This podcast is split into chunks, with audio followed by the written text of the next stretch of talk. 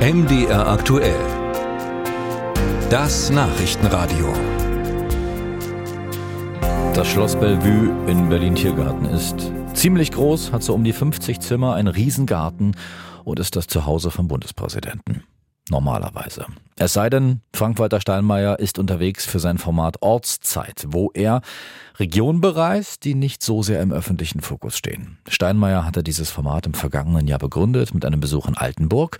Sein Ziel, das Leben vor Ort kennen und verstehen lernen, erfahren, was den Menschen Mut und Hoffnung macht. So können wir es nachlesen auf der Website des Bundespräsidenten. Mal sehen, was für Erfahrungen Steinmeier in diesen Tagen in Meiningen macht, in Südthüringen. Und mal hören, wie sich er und Meiningens Bürgermeister Fabian Giester so verstehen. Herr Giester, schönen guten Morgen. Guten Morgen. Meiningen war mal Hauptstadt, war mal Residenzstadt von Herzögen, aber Wohn- und Arbeitsort des Bundespräsidenten noch nie. Wie sah es denn in Ihnen aus, als Sie Steinmeier gestern am Bahnhof abgeholt haben? Das war schon äh, ein von Aufregung geprägter Moment auch für mich. Ich meine, heimliche Hauptstadt sind wir ja, aber dass tatsächlich das Staatsoberhaupt zu Besuch in Meiningen ist und nicht nur zu Besuch, sondern eben tatsächlich drei Tage lang bleibt und seine Amtsgeschäfte von hier führt, ist schon was Besonderes und ich glaube, das erlebt man nur einmal. Sie sind ja nun beide in der SPD. Menschels denn bisher dementsprechend?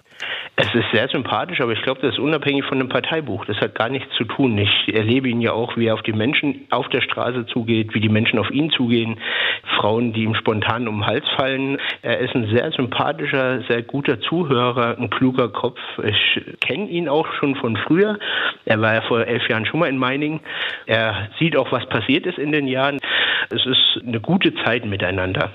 Was sind denn in den Gesprächen mit den Bürgerinnen und Bürgern von Meiningen, 25.000 Einwohner, hat Meiningen ja so ungefähr die vorrangigen Themen? Da kommt natürlich die Frage, was machen wir denn mit dieser aus den Fugen geratenen Welt? Hm. Wie können wir humanitär, was können wir tun? Ist immer wieder ein Thema, was er gefragt wird. Aber es sind natürlich auch Themen, die ganz speziell hier sind. Da geht es um Grundrechte, da geht es um Rente, da geht es um gewisses Ungerechtigkeitsempfinden, was die Menschen in der Region natürlich auch mit sich rumtragen.